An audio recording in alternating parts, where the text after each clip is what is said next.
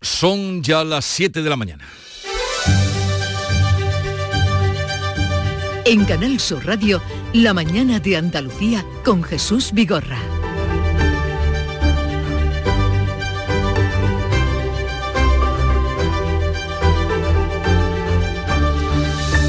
Queridos oyentes, buenos días. Es miércoles 7 de febrero y el campo ha estallado sorprendiendo a propios y ajenos. Los agricultores han colapsado buena parte de España en el día de ayer y casi todas las provincias de Andalucía con sus tractores y hoy anuncian que volverán a hacerlo convocados de manera espontánea a través de Internet se desmarcan de siglas de organizaciones agrarias o sindicatos, dicen no tener ideología, solo responden al malestar generalizado que ha cundido por medio Europa y se han extendido hasta nuestro país las protestas. Muchos de ellos han pasado la noche en las concentraciones que cortan, por ejemplo, los accesos al puerto de Málaga. Esto es el comienzo, primera noche.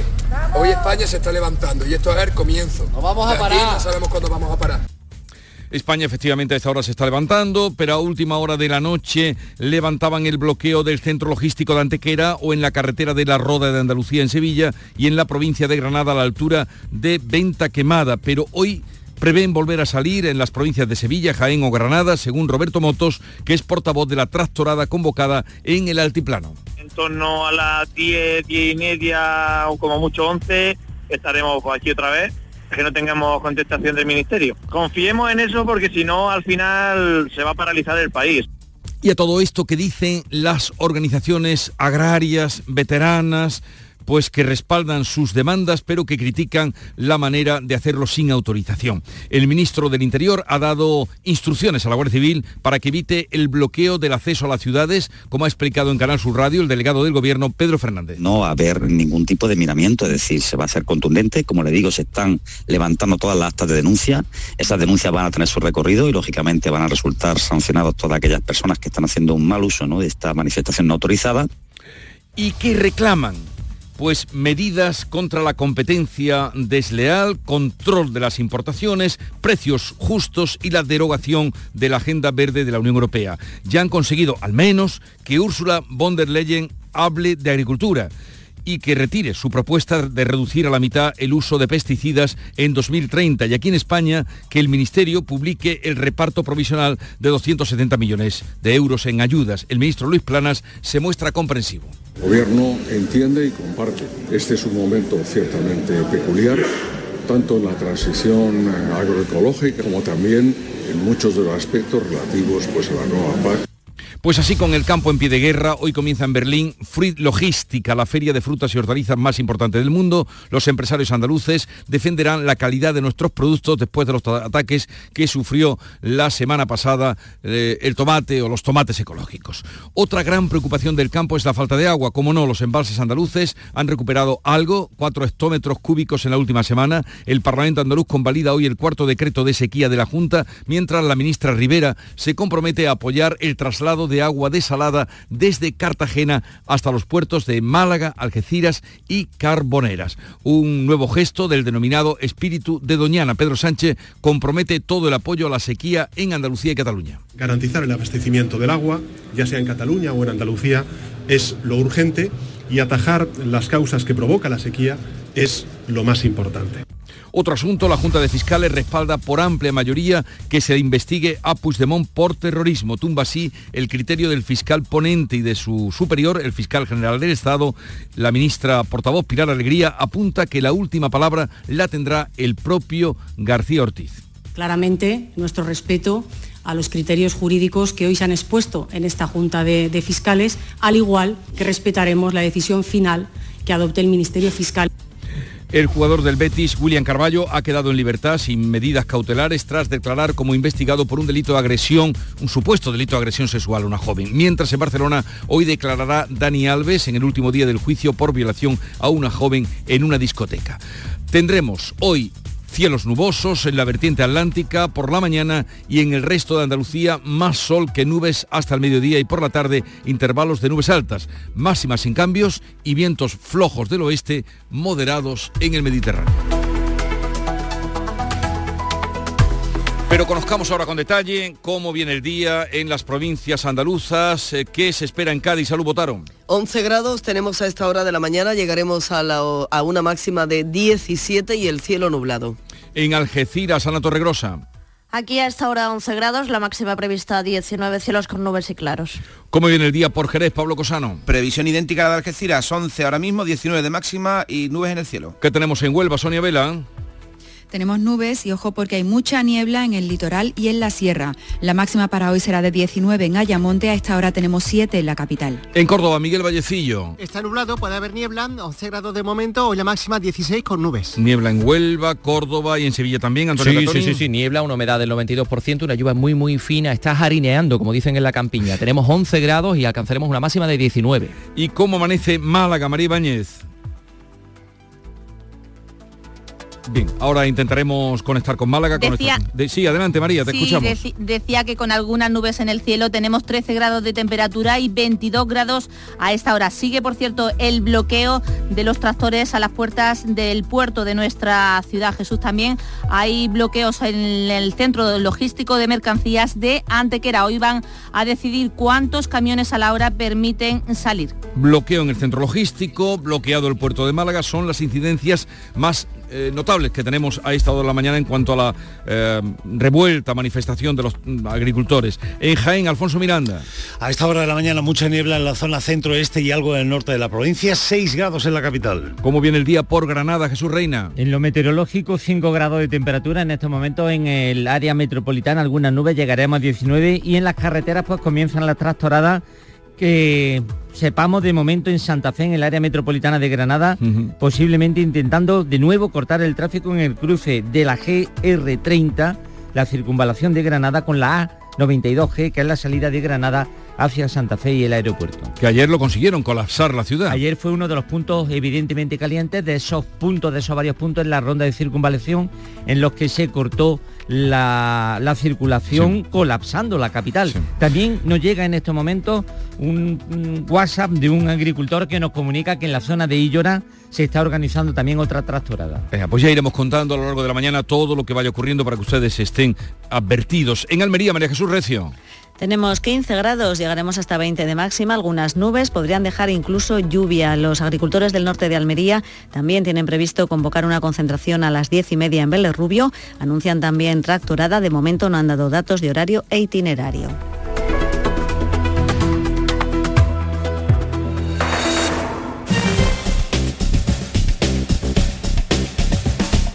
Y sepamos en este punto lo que nos dice la DGT sobre el estado de las carreteras en Andalucía. Lucía Andújar, buenos días. Muy buenos días. Hasta ahora seguimos pendientes de las movilizaciones agrícolas que provocan el corte en Granada de la A92N a su paso por Venta Quemada y también en Sevilla de la A8100 a la altura de Carmona. Todo ello en ambos sentidos. Al margen de esto encontramos circulación muy tranquila.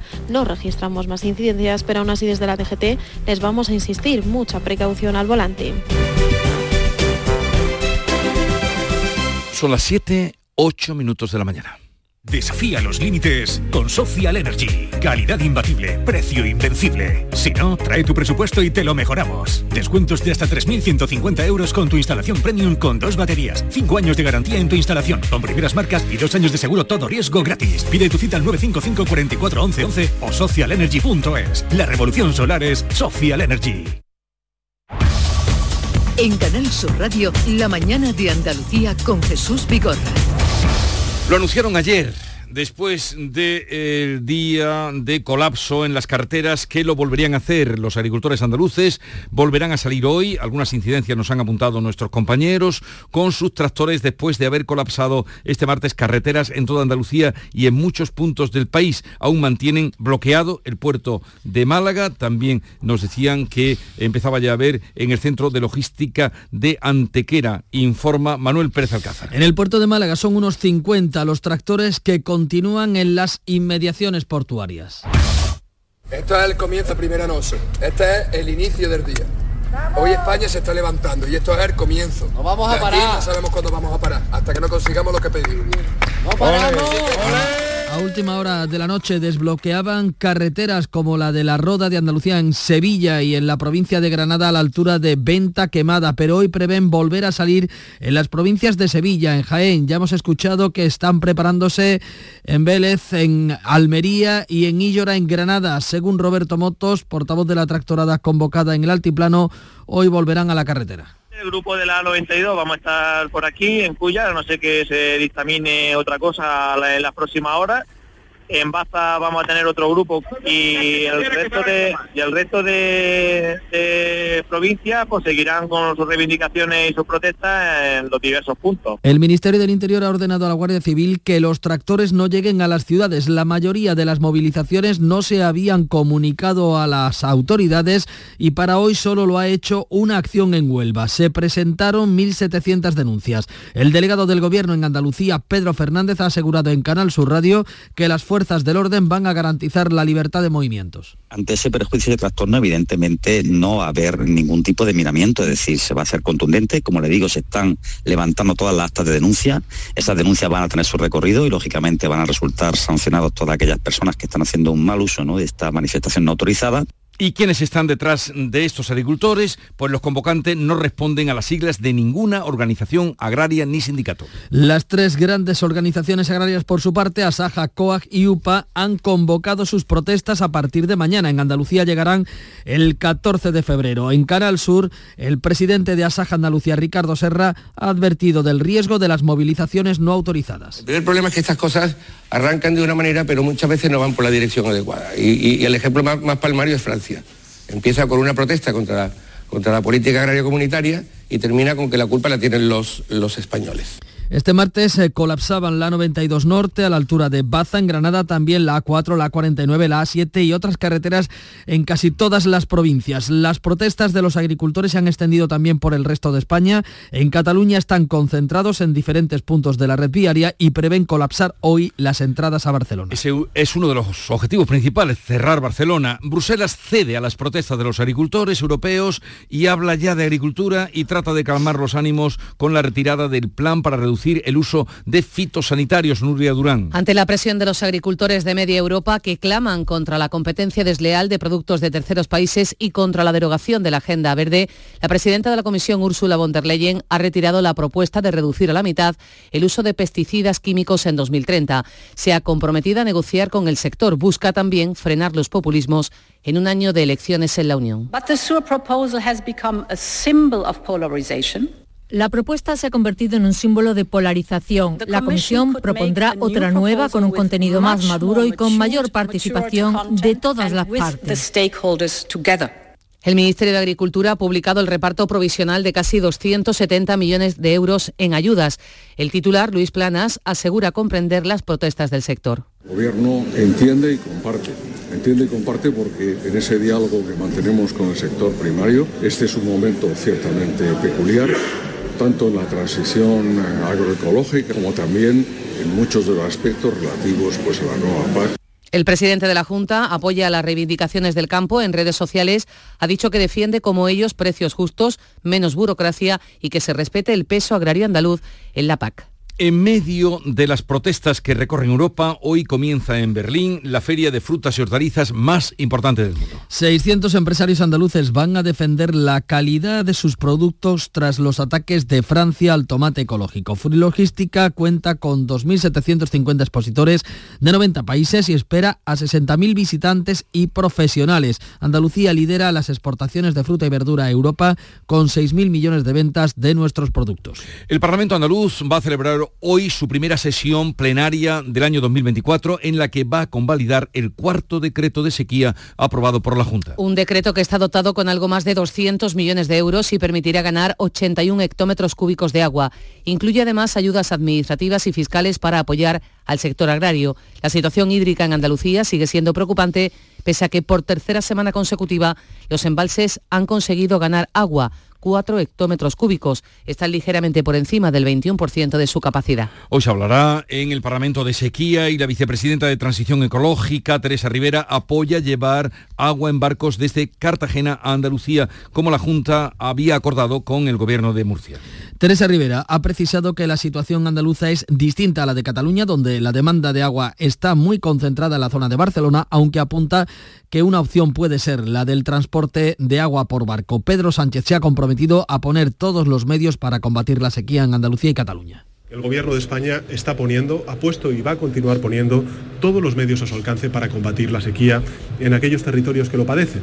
Garantizar el abastecimiento del agua, ya sea en Cataluña o en Andalucía, es lo urgente y atajar las causas que provoca la sequía es lo más importante. La Junta ya trabaja en la puesta a punto de los puertos de Algeciras, Málaga y Carboneras en Almería que van a recibir los barcos con agua a partir de abril. Será agua desalada sobrante de la desaladora de Cartagena. El portavoz Ramón Fernández Pacheco se felicita por la disposición mostrada por el Gobierno central. Bienvenido al Gobierno de España a sumarse a este empeño por preparar a nuestro territorio frente a los efectos que tiene la sequía ya digo, a nosotros nos cogen trabajando. Necesitamos por razón competencial y lo necesitamos también por la disponibilidad de fondos que evidentemente son finitos.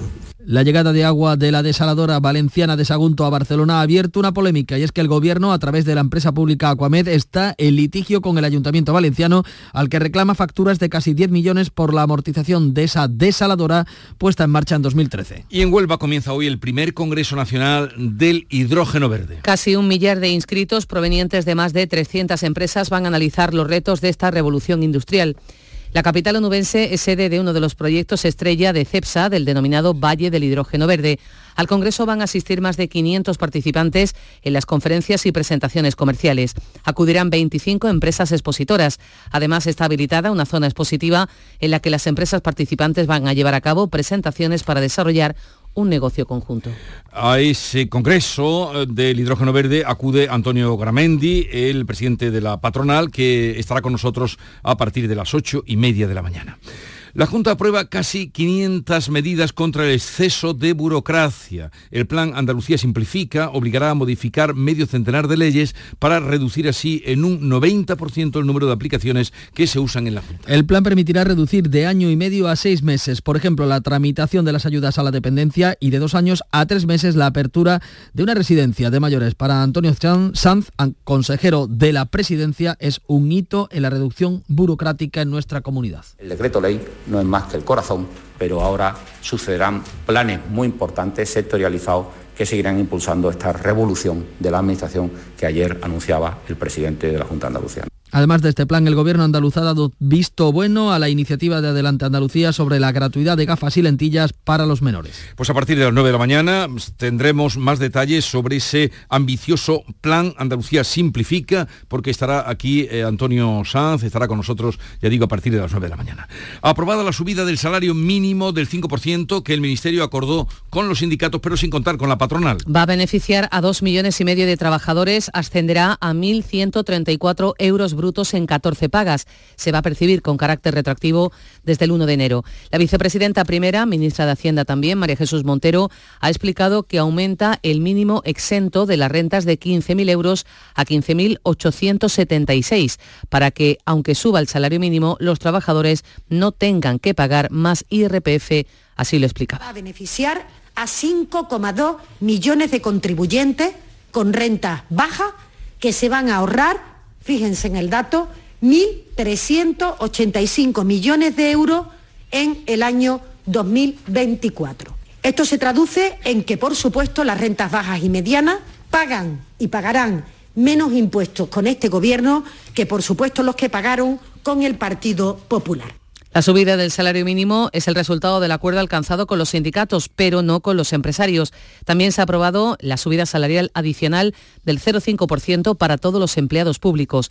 Tendrá efecto retroactivo desde enero de 2023 por la desviación del IPC. Vamos ahora con otro asunto. Se complica el futuro de Puigdemont y su presunta relación con el caso Tsunami.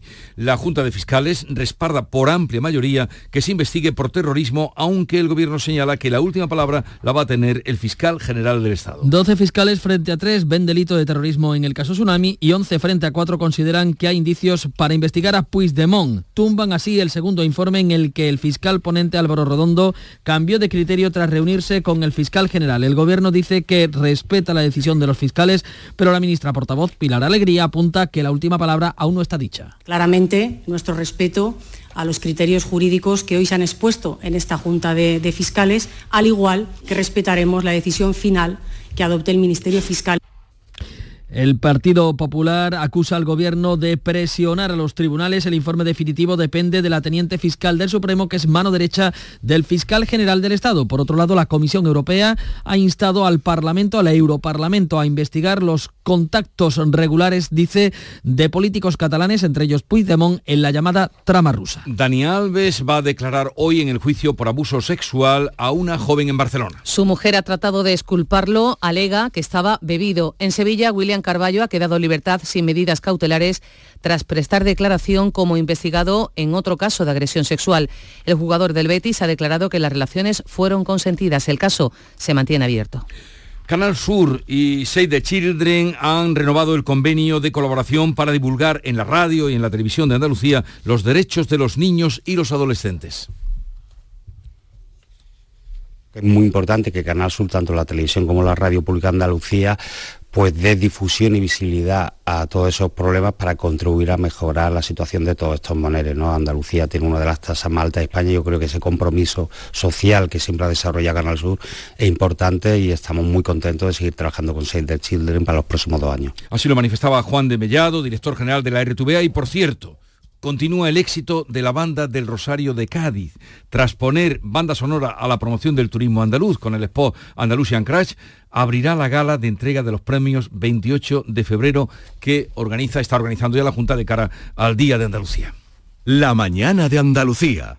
En Logística Castillo disponemos de terreno para estocaje de contenedores y maquinaria portacontenedores para la manipulación y reparación de los mismos. Instalaciones con almacenaje en ambiente, refrigerado y congelado. Todos los servicios de transporte multimodal y gestión logística integral al cliente adaptado a sus necesidades. Logística Castillo, tu gestor estratégico en Sevilla para todo el sur peninsular.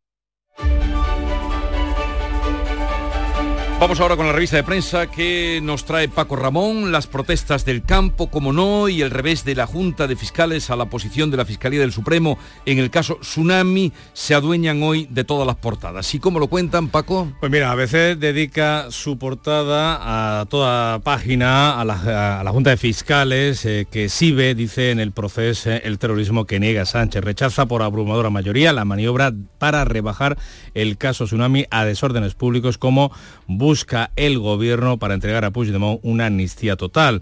Hay ausencia en este caso la noticia es la ausencia de las protestas agrícolas en la edición nacional del diario de Vocento. En el país leemos, Bruselas cede en la agenda verde para aplacar a los agricultores. Von der Leyen, la comisaria europea, eh, la presidenta de la comisión, aparca la polémica normativa para la reducción de pesticidas. En la columna de salida, en la de la derecha del periódico, los fiscales del Supremo ven indicios de terrorismo sobre Puigdemont.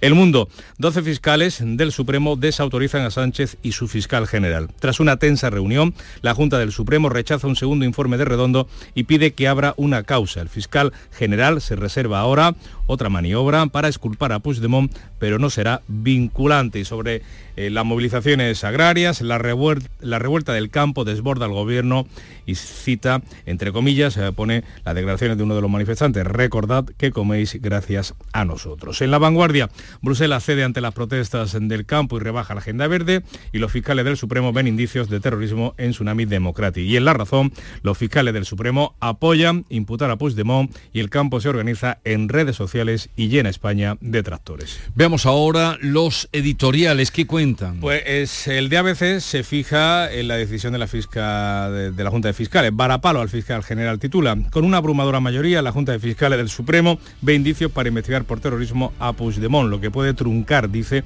los intereses del gobierno. No será sencillo para el fiscal general del Estado satisfacer los intereses del presidente, cuyos objetivos personales dependen de forma directa del inestable ánimo de Puigdemont. García Ortiz ha dilapidado, dice este periódico, gran parte de su credibilidad profesional, pero revertir una mayoría tan rotunda como la que ha expresado la Junta de Fiscales sería algo tan inédito como inútil. El país centra hoy su eh, postura editorial en el fuego que ha asolado Chile, Chile y las elecciones del fuego. La tragedia humana causada por los incendios de Valparaíso y Viña del Mar pudo eh, haberse mitigado, dice, con un mayor control urbanístico. El Estado ha fallado, dice el diario de Prisa, en los controles y una vez consumado el escenario de una posible catástrofe, ha fallado también en las alertas. La población denuncia que no fue avisada con suficiente antelación ante la llegada de las llamas. En el mundo leemos que Bruselas rectifica ante las crecientes protestas del campo. La Comisión Europea ha dado un importante paso atrás ante la magnitud de las protestas de los agricultores y recuerda este periódico que el descontento mm, del sector agrario es terreno abonado para los partidos de derecha antisistema y eurófoba de cara a las próximas elecciones europeas. Y el grupo Yolí centra hoy su posición editorial en Andalucía Simplifica, en el último decreto de la Junta de Andalucía, aprobado por el Consejo de Gobierno, freno burocrático, lo titula. La simplificación administrativa ha sido hasta ahora una promesa reiterada de la Junta de Andalucía, pero la burocracia sigue ahí, sigue siendo un freno para los proyectos de inversión. El plan, este Andalucía Simplifica, demostrará su efectividad, dice el Grupo Yolí, si en un plazo razonable se pueden ver resultados. La burocracia sigue siendo un freno para el desarrollo de proyectos de inversión que terminan frustrándose o yéndose a otras regiones. De lo que se trata es de tener una administración ágil que ayude y no entorpezca, sino mm, sin por ello abdicar de sus obligaciones de control. Pues eh, ya veremos qué nos dice Antonio Sanz, eh, Antonio Sanz cuando venga por aquí a partir de las 9 de la mañana sobre esa, ese ambicioso proyecto de simplificar la burocracia. Desde el AR se viene pidiendo esa simplificación. Ya saben ustedes, lo devuelva usted mañana. Bueno, eh, ¿alguna viñeta que llevarnos a los ojos? Pues mira, la de mm, Gallego y Rey en el mundo, que precisamente se ve eh, la justicia. Unos clásicos, unos la, clásicos. La justicia con la venda en los ojos para tratar a todo el mundo por igual, ese es el símbolo, ¿no? Y eh, en, la primera, en la segunda viñeta se ve la misma imagen de, de la justicia con la aparición del presidente mm, del gobierno que le pone una estrellita blanca sobre un triángulo azul en Sálvese la parte. Eh, vamos ahora a la información deportiva.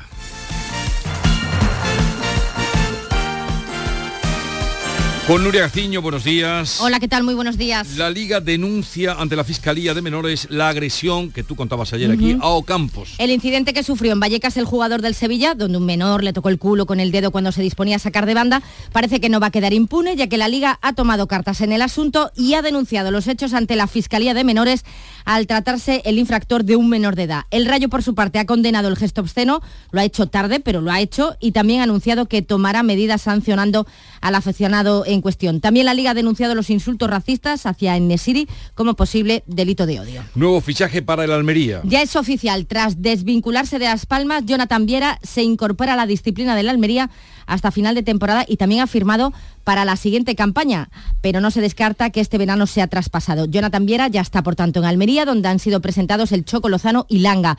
Los que van a ser presentados hoy como nuevos jugadores del Betis son los dos últimos fichajes, Pablo Fornals y el Chimi Ávila. El exjugador de Osasuna se ausentaba ayer del entrenamiento para desplazarse a Pamplona, donde ha nacido su hijo, y el otro refuerzo, el de Bacambú, sigue con su selección en la Copa de África y esta noche precisamente afrontará una de las semifinales con su país, con el Congo, ante Costa de Marfil. El que va a tener, como saben, que afrontar entre seis y ocho semanas de baja es Isco, que al final se va a decantar por una recuperación más conservadora. En el Cádiz, Samaseku ya trabaja con el equipo, era el fichaje que faltaba por incorporarse al trabajo una vez cerrado el mercado de invierno. Hasta ahora había estado con su país, con Mali, participando en la Copa de África. Y presentaciones también las que ha habido en el Málaga con Carlos Puga y Javier Avilés.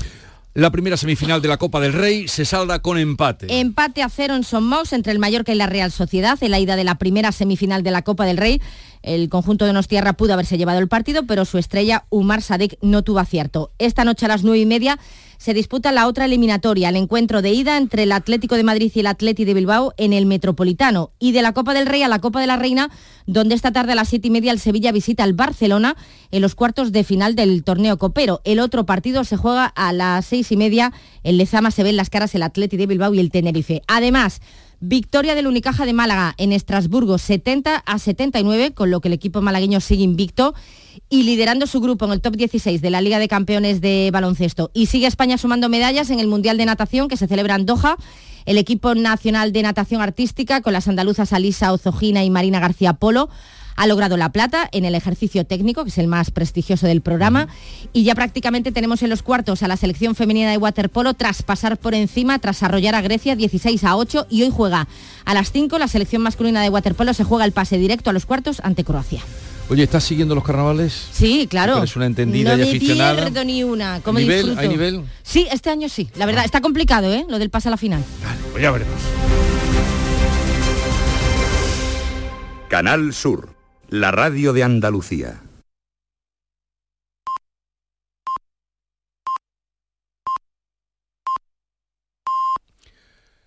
Andalucía son ya las ocho y siete y media, siete y media, no adelantemos, siete y media de la mañana. En Canal Sur Radio, la mañana de Andalucía con Jesús Vigorra. Y en este punto, con Nuria Durán, vamos a dar cuenta en titulares de las noticias más destacadas que les estamos contando hoy. Los agricultores volverán a la carga, volverán a salir hoy con sus tractores, siguen bloqueando el puerto de Málaga. El campo sigue hoy manifestándose en Huelva, Jaén, Sevilla y Granada. Para mañana las organizaciones agrarias han convocado nuevas marchas. No ha habido incidentes destacados. Bruselas reacciona y retira su plan para reducir los fitosanitarios. En medio de las protestas que recorren Europa, hoy comienza en Berlín la feria de frutas y hortalizas más importante del mundo. 600 empresarios andaluces van a defender la calidad de sus productos tras el ataque de Francia al tomate ecológico. Food Logística cuenta con 2.750 expositores de 90 países. Espera 60.000 visitantes profesionales. Huelva se convierte a partir de hoy en la ciudad del hidrógeno verde. La capital onubense acoge el primer Congreso Nacional de esta energía. Casi un millar de inscritos de más de 300 empresas van a analizar los retos de este método para ayudar en la descarbonización del planeta. La Junta de Fiscales respalda por amplia mayoría investigar a Puigdemont por terrorismo. Duro revés al fiscal del Supremo que cambió de posición en el caso Tsunami. El gobierno señala que la Fiscalía tendrá la decisión final de si imputar o no al expresidente catalán.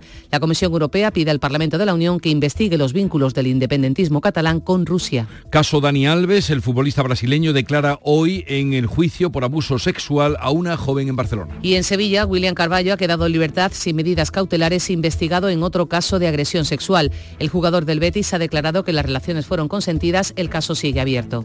¿Y la predicción del tiempo para hoy? Cielos nubosos en la vertiente atlántica con grandes claros por la tarde. En el resto de Andalucía, más sol que nubes por la mañana, por la tarde sí que habrá intervalos de nubes altas. Máximas sin cambios o algo más bajas en el extremo occidental. Hoy nos movemos entre los 16 grados de Córdoba y Jaén y los 22 grados de Málaga.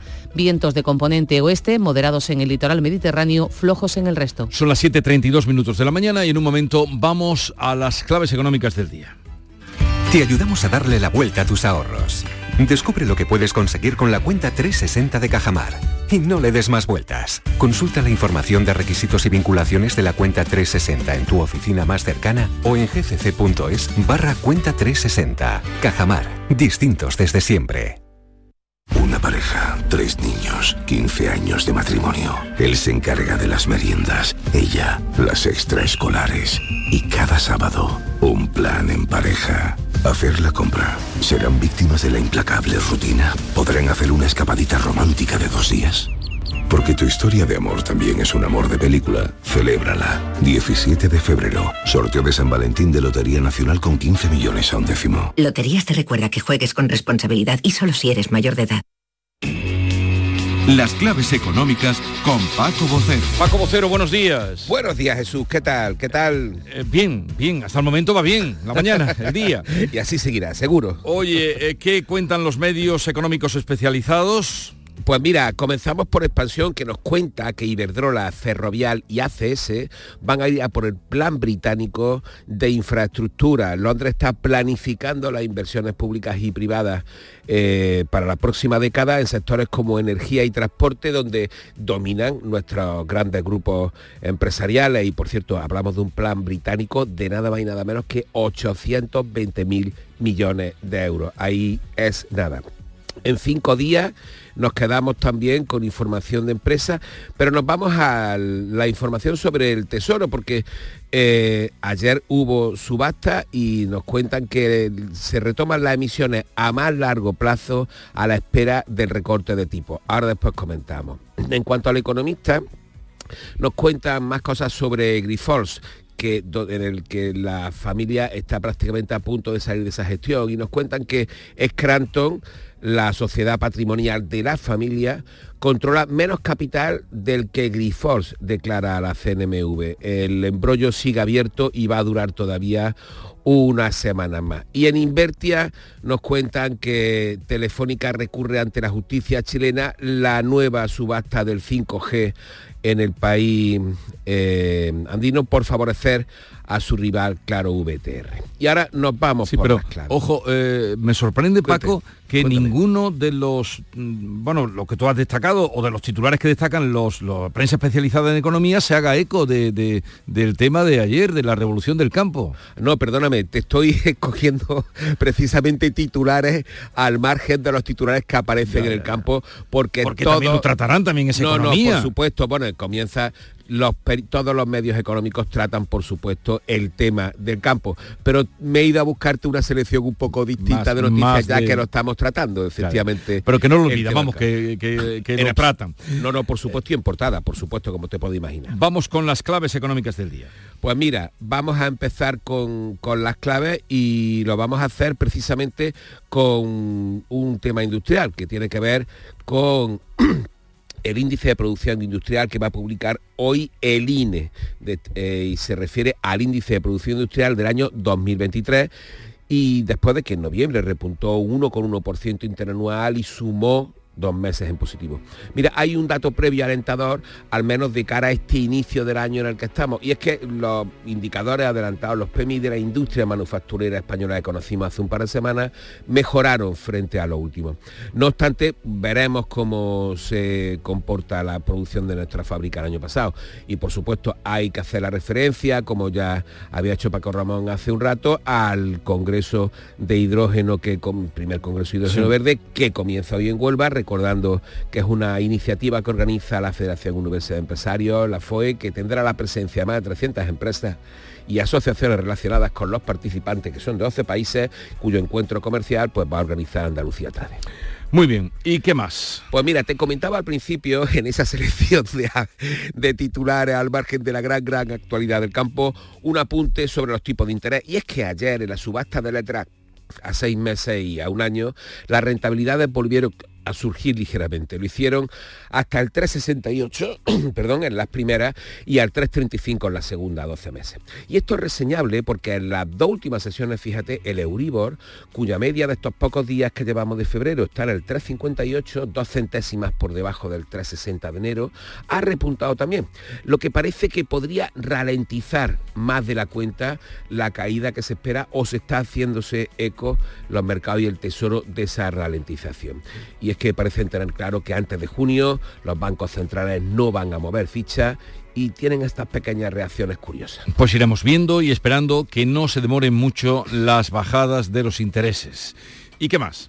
Pues mira, eh, unas declaraciones del presidente de los industriales alemanes, de los empresarios de la industria alemana, absolutamente importante, Sigrid Rusbund, al Financial Times, que me traigo estas claves porque son muy curiosas. Mira, fíjate, en primer lugar, ha dicho algo como que la política energética del gobierno alemán es absolutamente tóxica una declaración que no es cualquier cosa viniendo de quien viene y se refiere al excesivo, excesivo empuje de una energía que no han todavía, que no, no se ha cuantificado su, su coste y su inversión. Y fíjate lo que dice el presidente de los eh, industriales alemanes. Además también alude a tres cuestiones que no sé si te suenan a ti. Fíjate, el problema que tienen los empresarios alemanes en Alemania. Las empresas soportan una presión fiscal cada vez mayor. Hay un exceso muy engorroso de regulación y la administración pública siga anclada en la era analógica. No sé si te suena a ti. Pues nos viene muy al pelo de lo que eh, hoy vamos a hablar. En efecto, y es que, fíjate, fíjate además lo que dice Clement Fuest, que es un personaje bastante importante del Instituto IFO, al que siempre citamos aquí, eh, porque mensualmente hace los informes de confianza en Alemania. Fíjate lo que dice. Los indicadores de incertidumbre política en Alemania muestran que están en niveles tan altos ahora como en Reino Unido durante el Brexit. Recuerda que hay elecciones europeas el próximo junio, recuerda que tenemos un problema energético en Europa, etcétera, etcétera, etcétera. ¿Y eso cómo puede llegarnos hasta aquí?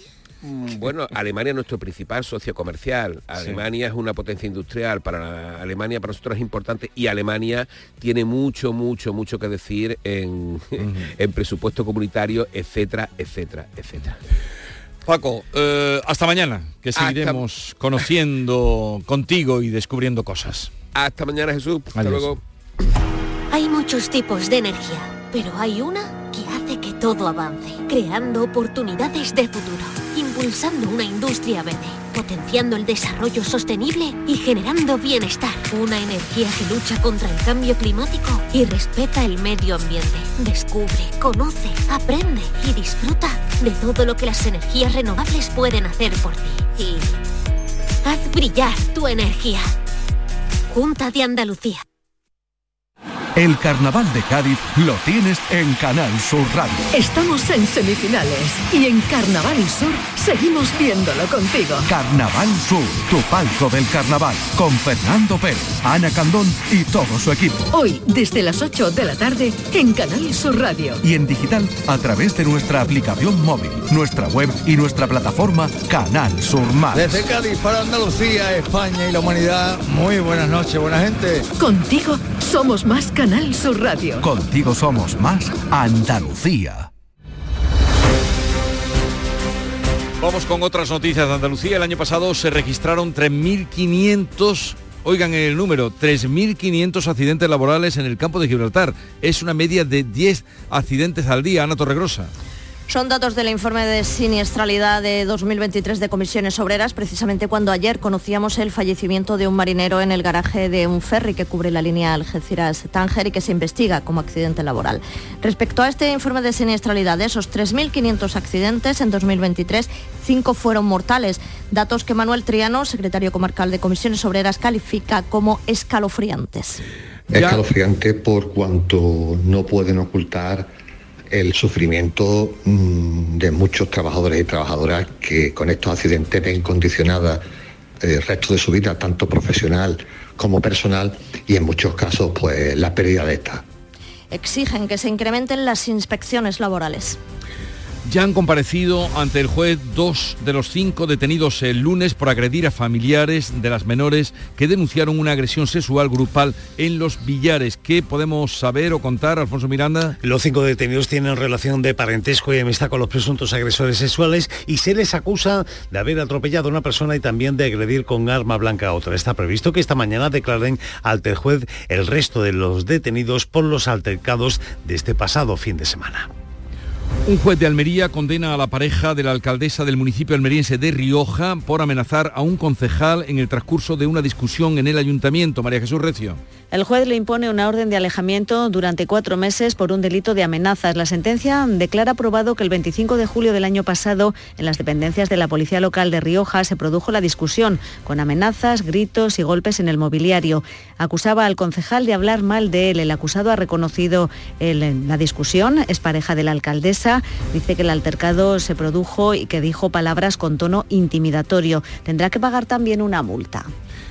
En vísperas de las grandes fiestas de Cádiz no ha habido avances en la negociación entre los trabajadores y la dirección de Valoriza, que es la empresa concesionaria del servicio de limpieza en Cádiz. Los sindicatos mantienen la convocatoria de huelga indefinida a partir del 10 de febrero. Salud votaron. Dicen que la dirección se resiste a aplicar el acuerdo de incremento salarial que habían planteado y acordado en el convenio colectivo. José Manuel Cantarero es el presidente del comité de empresa. A nosotros nos tenían que dar un 4% en el convenio este último, la empresa nos adelantó un 2% y el otro 2% estaba pendiente de pago. Entonces, incluso nos amenazan con que lo que está comprometido no es el 2% que queda, sino el 4% total. Este miércoles habrá asamblea de trabajadores y el viernes se sientan de nuevo con la empresa. Acuerdo histórico entre un grupo inversor y vecinos de la capital a los que se indemnizará para que abandonen sus casas en el centro de la ciudad. Allí se va a construir una residencia de lujo. María Ibáñez. Sí, es que hace dos años las 50 familias que seguían viviendo en los callejones del Perchel, una zona con 90 años de antigüedad y en muy mal estado, pensaba que iban a ser desahuciados. Sin embargo, han acordado indemnizaciones que oscilan entre los 40 y los 170.000 euros. La mayoría también han conseguido una vivienda social. Eh, Francisco Gutiérrez, asesor jurídico, hablaba del buen acuerdo al que se ha llegado. Cuando estamos hablando de un volumen de negocio de 70, 80 millones de euros, pues un millón de euros es es el chocolate del loro, ¿no? Es decir, que se lo pueden permitir perfectamente. Y es que en el barrio se van a construir 200 viviendas de lujo, el grupo Dacia Capital.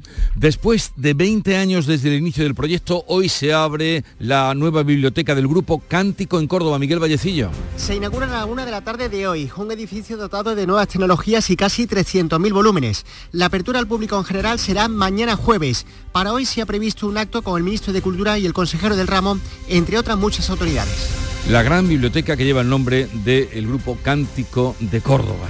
Visítenla cuando puedan. Llegamos así a las 7.45, 8 menos cuarto de la mañana. Es el tiempo para la información local. Atentos. En la mañana de Andalucía de Canal Sur Radio, las noticias de Sevilla con Antonio Catoni.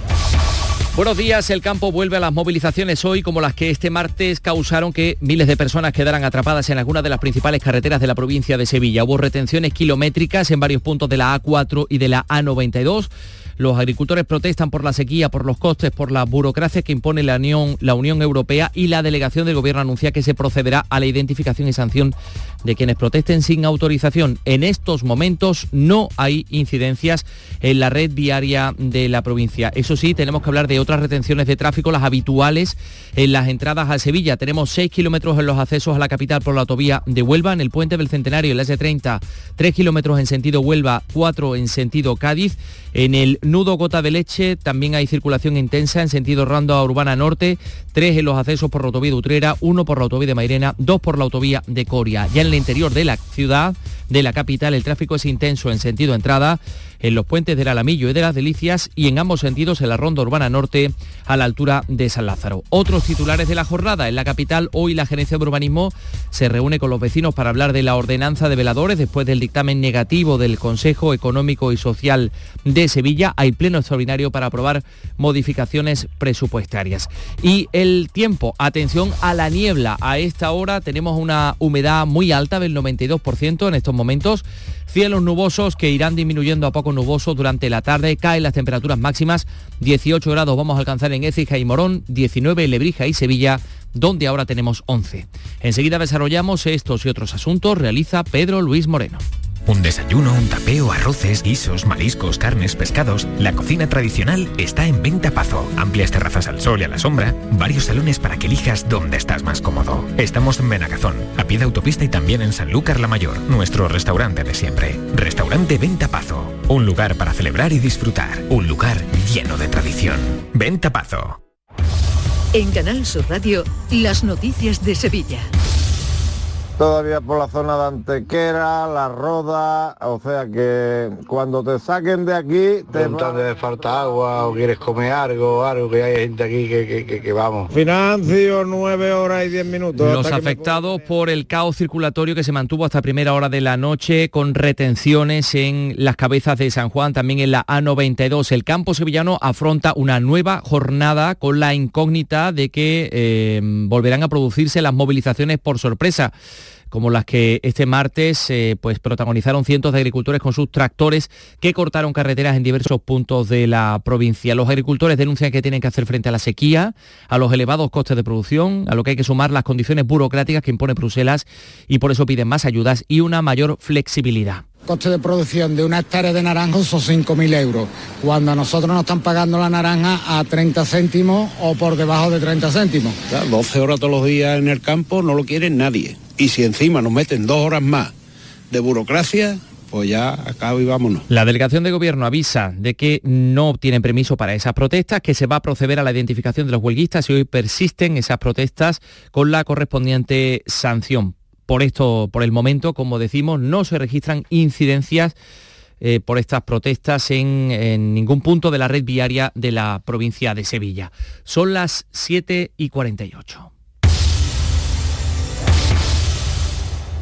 ¿Te casas? Ven a Mundo de Boda. El 17 y 18 de febrero en Hacienda Albaraca de Dos Hermanas, profesionales nupciales se reúnen para ofrecer sus servicios en la quinta edición de Mundo de Boda. Inscríbete en mundodeboda.org y recibirás un regalo de bienvenida y podrás participar en sorteos. Vosotros el amor, el resto en Mundo de Boda. Las noticias de Sevilla. Canal Sur Radio. Hoy a mediodía reunión por la ordenanza de veladores entre entidades vecinales y la gerencia de urbanismo. Esto un día después de que el Consejo Económico Social de Sevilla emitiera sin consenso un dictamen muy crítico con la normativa que prepara el ayuntamiento respaldado por sindicatos, consumidores y vecinos. El delegado de urbanismo Juan de la Rosa recuerda que el texto es solo un borrador que aún se está tramitando. El proyecto está en trámite de audiencia. Se están escuchando todavía las aportaciones de hosteleros, de vecinos y ahora del propio CES. Posteriormente se elevará a la Junta de Gobierno para luego abrir un periodo de exposición pública donde se podrán presentar alegaciones. Por otra parte, pues eh, los sindicatos votaron en contra del dictamen. Antonio Montero, el portavoz de los sindicatos, entiende que el mantenimiento de los veladores como en pandemia es algo que no solo beneficia a los hosteleros. En Sevilla a la gente le gusta estar en la calle. Al final, el vecino que quiere estar en el bar se va al- a, a la calle de al lado, ¿no? Por así decirlo. Es que somos así. ¿No? Y por otro lado, temas de, de limitar horario, también los sindicatos deberían de hacérselo mirar, ¿no? Porque al final lo que estamos es limitando el trabajo. Pero los sindicatos critican que esta ordenanza facilita que haya más veladores. Juan Bautista Ginés, secretario provincial de UGT. Lo que hacen es poner más libertad para hacerlo y sin coto. Porque las ordenanzas vienen muy poco filtradas y muy poco definidas. No sabe uno a qué y en qué ancho se juega. Para esta mañana, por otra parte, se ha convocado pleno extraordinario en el Ayuntamiento de la capital, con un solo punto en el orden del día, aprobar diversas modificaciones presupuestarias sobre las cuentas municipales actualmente vigentes. Y por otra parte, toldos. La Comisión Ejecutiva de Urbanismo ha aprobado modificar el contrato para instalar toldos en el casco histórico de la capital e incluidos los puentes. Este año se van a colocar en 27 calles. El alcalde José Luis Sanz anunciaba las novedades. A esto se une que hemos mejorado el contrato de instalación, montaje y desmontaje y mantenimiento del entoldado en todas las calles comerciales y peatonales del centro histórico. Este año además ampliamos una calle histórica como es la calle Regina. Por otra parte, técnicos de parques y jardines han aplicado este martes un tratamiento de nutrientes por endoterapia al ficus de San Jacinto, con el objetivo de favorecer su desarrollo. La delegada Evelia Rincón anuncia nuevas actuaciones en las próximas semanas para recuperar la salud de ese ejemplar afectado por el intento de apeo que sufría en 2022. Nuestro equipo de especialistas, por supuesto, está trabajando con intensidad para mantener y recuperar este ficus, para reestructurar su estructura aérea y devolverle el carácter singular a pesar del daño que ha sufrido. El grupo del PSOE en el ayuntamiento ha denunciado que el equipo de gobierno municipal ocultó al Consejo Rector del Real Alcázar en su reunión del lunes un expediente sancionador abierto por la subdelegación del gobierno porque al frente de la seguridad del monumento se encuentra un responsable provisional que no tiene la titulación requerida. La socialista Sonia Gaya lo expresaba así. Es absolutamente vergonzoso que después de ayer a la una y media de la tarde tener ese consejo rector, nos hayamos tenido que enterar por la prensa de qué estaba ocurriendo con la jefatura de seguridad del Real Alcázar. El gobierno municipal afirma que no ha ocultado información del Alcázar, ya que hasta este martes no ha recibido la notificación de la subdelegación del gobierno y que tampoco es cierto que no haya reunido hasta ahora al Consejo Rector, ya que se ha convocado en otras dos ocasiones. Una última hora, Adif informa de retrasos en la red de cercanías de Sevilla. Retrasos medios de 15 minutos por una incidencia que afecta a la señalización en una bifurcación de la vía, la bifurcación de los naranjos. Se está trabajando, informa Adif, para solucionarla en la mayor brevedad posible. Insistimos, retrasos medios en la red de cercanías de Sevilla de 15 minutos por una incidencia que afecta a la señalización en una bifurcación. 7 y 52. Vamos con la información deportiva. Manolo Martín, ¿qué tal? Muy buenas. Buenos días. Hay preocupación en el Real Betis Balompié por la lesión de Isco, una vez conocido el parte médico. Esa lesión en el miotendinoso del isquio de su pierna izquierda. Se desconoce aún los plazos de vuelta para el eh, jugador del Real Betis Balompié. En el Sevilla, felicidad después de los tres puntos conseguidos en el eh, estadio del Rayo Vallecano, pensando ya en el choque ante el Atlético de Madrid. Por cierto, ya se conocen horarios para la primera jornada del mes de marzo. Sevilla Real Sociedad el sábado a las 2 de la tarde, Atlético de Madrid Betty, misma jornada domingo 3, 4 y cuarto. El 13 de febrero, la noche del llamador. Desde el Cartuja Center, entrega del Memorial Luis Vaquero a Manuel García. Con la banda municipal Irene Gallardo en el elogio de la Semana Santa. Los Armaos de la Macarena, la banda de las Tres Caídas. La agrupación Virgen de los Reyes y la saeta de Diana Navarro. El 13 de febrero, la noche del llamador.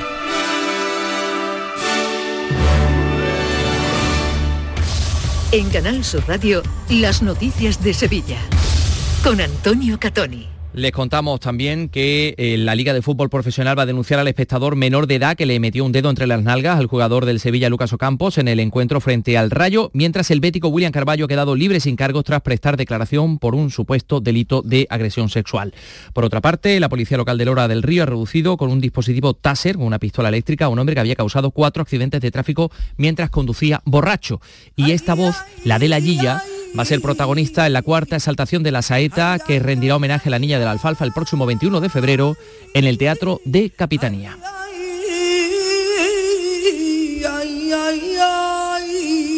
Hoy se presenta la Bienal de Flamenco en París, en el Teatro Chaillot. Tenemos 8 eh, grados de temperatura en Sevilla Capital.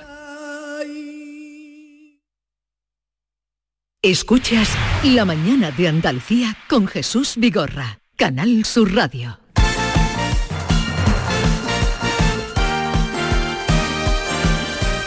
8 menos 5 de la mañana, Nuria Gaciño, buenos días. Hola, ¿qué tal? Muy buenos días. Pues el asunto de Ocampos y ese toque obsceno que recibió en el partido de antes de ayer va a llegar a los tribunales, parece. Sí, el incidente de Vallecas va a traer consecuencias, al menos se va a actuar de forma que no quede impune. Prueba de ello es que la Liga ha denunciado ante la Fiscalía de Menores la agresión a Ocampos. Ya saben, corría el minuto 32 de partido cuando el argentino se disponía a sacar de banda y un aficionado rayista le tocó el culo con el dedo. Nada más terminar el encuentro, Ocampos y posteriormente el Sevilla, a través de un comunicado, pedían a la Liga que tomara las medidas oportunas, algo que ha llevado a cabo. Se ha presentado la denuncia la Fiscalía de Menores al tratarse el infractor de un menor de edad. El Rayo Vallecano en un principio no le dio demasiada importancia, aludiendo a que, bueno, se trataba de un hecho aislado, pero aunque sea tarde, ha condenado lo ocurrido y va a sancionar al seguidor. Pues mientras esperamos, hay fútbol y fichajes también. El último, el de la Almería, que ha aprovechado la desvinculación de Jonathan Viera de Las Palmas para traérselo libre hasta final de temporada y también ha firmado para la siguiente campaña, hasta junio del 2025, pero no se descarta que este verano sea traspasado. Los que ya han sido presentados son Langa y el Choco Lozano. ¿Con demasiado optimismo ha llegado el ex, cadista, el ex cadista a su nuevo equipo? El Almería no tiene nada que envidiarle a ningún otro equipo de primera división. Lamentablemente las dinámicas son así, te metes en esa dinámica y es muy difícil salir de ahí, pero todo está en el trabajo. Todo, yo pienso que ganas un partido y te cambia la mentalidad y, con ese impulso pues puedes empezar a tener alegrías. Yo pienso que el trabajo es fundamental y hay que seguir optimista. Bueno, está claro que el Choco Lozano ha querido ser agradecido con el Almería, pero son ya 14 puntos con respecto a la permanencia y todavía no se ha conseguido ganar esta temporada, pero bueno, no queremos quitarle la ilusión ni mucho menos. Ilusión también suponemos la que tendrán los dos últimos fichajes del Betis, Pablo Fornals y el Chimi Ávila, que van a ser presentados hoy. El refuerzo que queda por llegar es el de Bacambú, que sigue con su selección en la Copa de África. Eh, esta noche precisamente va a afrontar una de las semifinales con su país, con el Congo, ante Costa de Marfil. Y el que va a empezar ya su tratamiento conservador para recuperarse lo antes posible es Isco, que ya saben que en un principio tiene para seis u ocho semanas de baja. En el Cádiz, Samaseku ya se entrena con el equipo, era el que faltaba por incorporarse al trabajo una vez cerrado el mercado de invierno. Hasta ahora había estado con su país, con Mali, en la Copa de África. Y presentaciones también las que ha habido en el Málaga con Carlos Puga y Javier Avilés.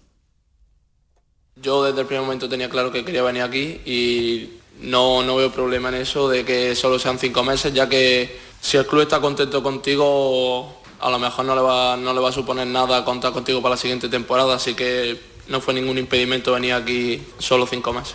Muy contento, la adaptación súper fácil. Además yo conocía un poco Málaga también porque tengo familia de aquí. El objetivo es aportar lo máximo posible al equipo con goles. Y de las presentaciones al fútbol, donde la primera semifinal de la Copa del Rey se salda con empate, empate a cero en Son entre el Mallorca y la Real Sociedad en el partido de ida. Pudo haber ganado el conjunto de Donostierra, que, gozó de, que gozó de más ocasiones, pero Umar Sadik no estuvo acertado. Esta noche a las nueve y media se disputa la otra eliminatoria, el encuentro de ida entre el Atlético de Madrid y el Atleti de Bilbao en el Metropolitano. A Simeone le gusta su rival de esta noche. Para mí es un partido largo, pero es un partido, no son dos partidos. Nada, buscamos llevar adelante el partido, me gusta cómo juega el rival y a partir de, de ahí esperemos llevar el partido donde creemos que le podemos hacer daño. Y Valverde, que es consciente de que van a tener que hacer un partido redondo no va a bastar con un buen partido. El equipo que haga un mal partido seguramente se va a quedar fuera. O sea, tienes que eh, hacerlo muy bien en el primer partido y hacerlo muy bien en el segundo. Eh, la estadística habla del pasado, se pueden cambiar las cosas, vamos a ver si podemos hacer un buen partido allí, vamos a ver si podemos ganar allí. es complicado, los números lo dicen, pero vamos a intentarlo. También tenemos Copa de la Reina. Esta tarde a las siete y media el Sevilla visita al Barcelona en los cuartos de final. El otro partido se juega a las seis y media en Lezama, se ven las caras Atleti de Bilbao y Tenerife. Victoria del Unicaja de Málaga en Estrasburgo, 70-79, con lo que el equipo malagueño sigue invicto y liderando su grupo en el top 16 de la Liga de Campeones de Baloncesto y España suba una nueva medalla en el Mundial de Natación que se celebra en Doha. El equipo nacional con las andaluzas Alisa Ozogina y Marina García Polo ha logrado la plata en el ejercicio técnico y ya prácticamente tenemos a las chicas de waterpolo en los cuartos de final gracias a su victoria ante Grecia 16 a 8. Canal Sur Radio, la radio de Andalucía.